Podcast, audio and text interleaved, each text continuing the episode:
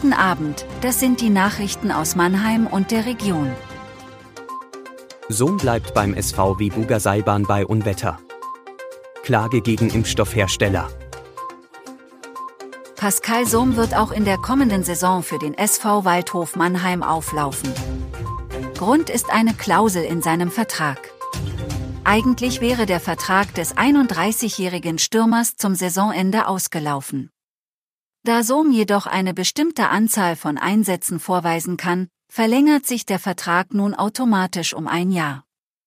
Der Angreifer kam im Januar 2022 zum Mannheimer Drittligisten. In dieser Spielzeit erzielte er bislang fünf Tore. Weil es am Sonntag blitzte und donnerte, stand die Seilbahn auf der Bundesgartenschau still.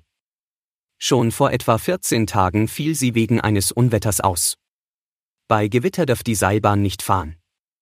Auch bei Windgeschwindigkeiten von mehr als 21 Metern pro Sekunde wird sie gestoppt.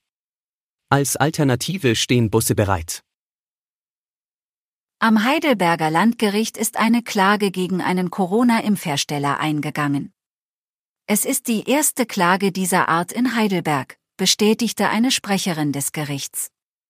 Deutschlandweit gibt es laut ARD und ZDF mehr als 180 solcher Klagen. Der erste Prozess soll im Juli in Frankfurt gegen den Impfstoffhersteller BioNTech beginnen.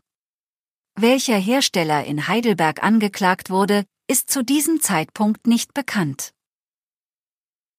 Die Freibäder in Mannheim öffnen am 20. Mai.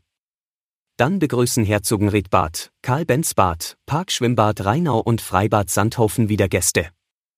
Der Vorverkauf für die Dauerkarten startet bereits am Mittwoch im Herzogenriedbad. Die Freibad-Saison endet am 10. September. Das war Mannheim Kompakt. Jeden Montag bis Freitag ab 17.30 Uhr auf allen gängigen Podcast-Plattformen.